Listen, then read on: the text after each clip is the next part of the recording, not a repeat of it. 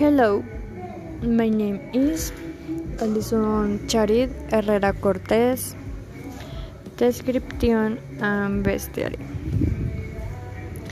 They will bring eight people to cross the river drunk and they go and bed.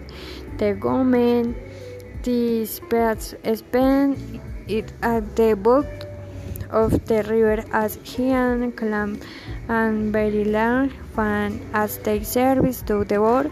The person's fur is white with black and light gray. And the edges are green. is height is 35 and weighs 9 10 kilos is at meat, fish, rats, plants, garbage, and the people it had sink ten to bottom of the river. Um, okay, thank you, bye.